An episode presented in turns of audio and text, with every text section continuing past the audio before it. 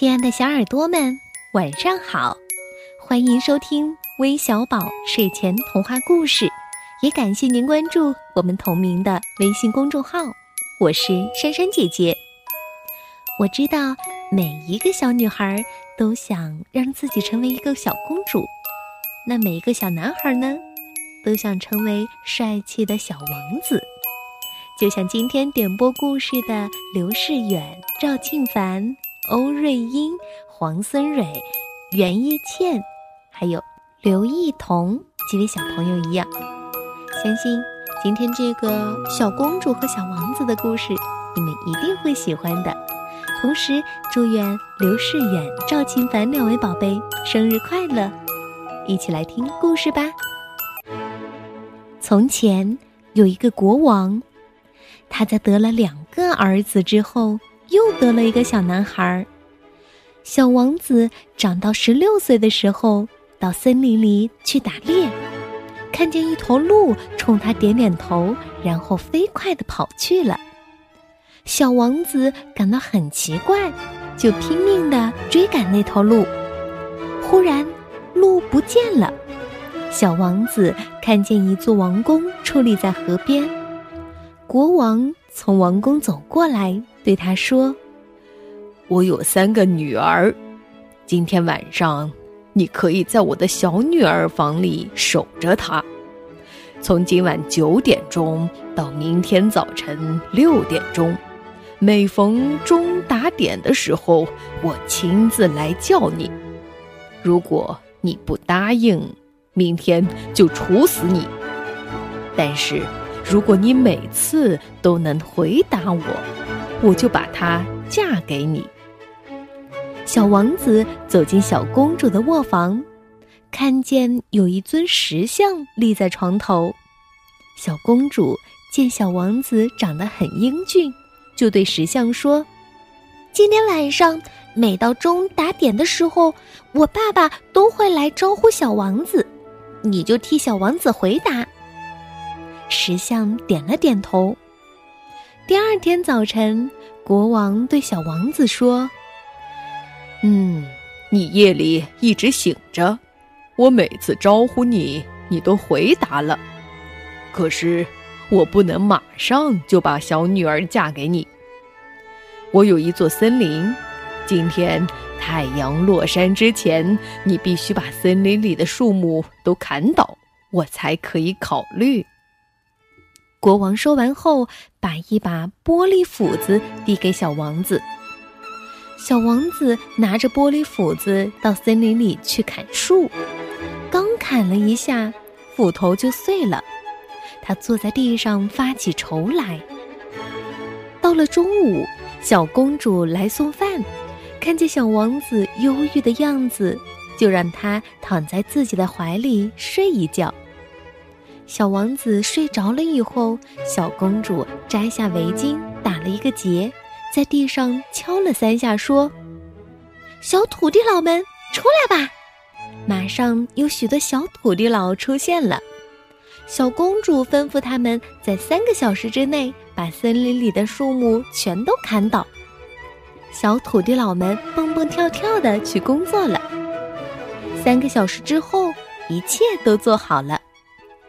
小公主又拿着围巾说：“哎，小土地佬们，回去吧。”于是他们都不见了。小王子醒来，看见森林不见了，很高兴。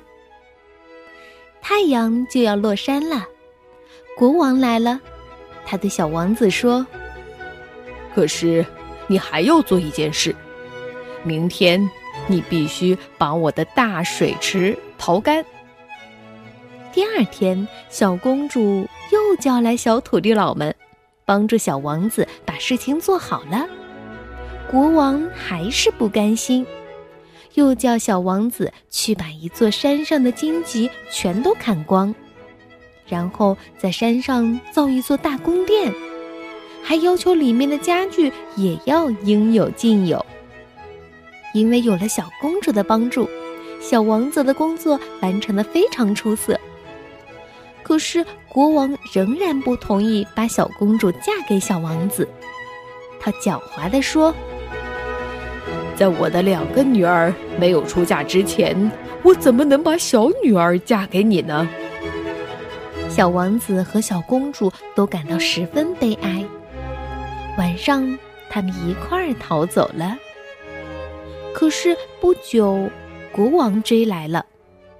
小公主把小王子变成了一丛荆棘，自己变成了一朵玫瑰花，藏在荆棘里面。国王追到跟前，不见了他们俩，却看见地上有一丛荆棘和一朵玫瑰花，心里就明白了。他伸出手去摘玫瑰花，荆棘刺痛了手指，没办法，他只好回去了。王后听说以后，她又来追自己的小女儿。小公主看见母亲追来了，把小王子变成了一个池塘，自己变成了一条鱼。王后知道那条鱼就是自己的女儿，可是她没办法捉到她。见女儿决心已定，她叹一口气说：“唉，你跟小王子走吧。”我的女儿，送给你三个胡桃，当你遇到危险时，他们可以救你。以后，这一对年轻人又朝前走去，走了许久，来到了小王子王宫附近的一个村庄。小王子说：“我的新娘，你在这里等着我，我要先去向父母通告一声，然后。”我带着仆人和车接你。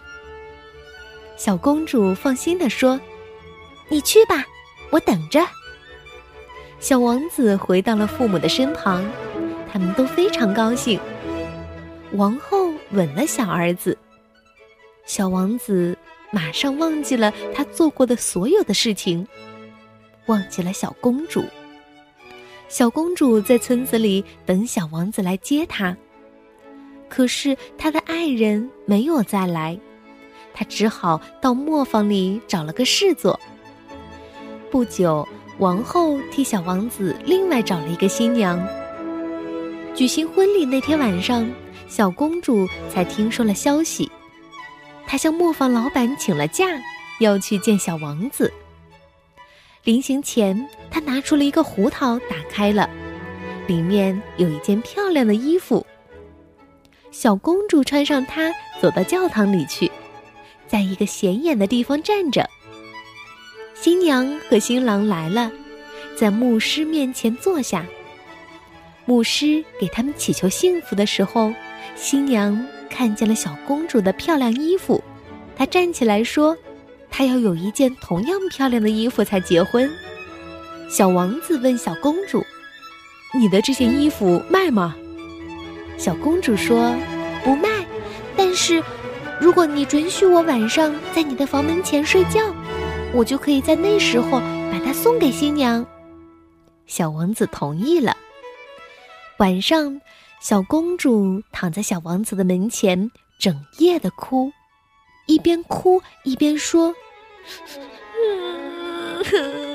小王子啊，你完全把我忘记了吗？”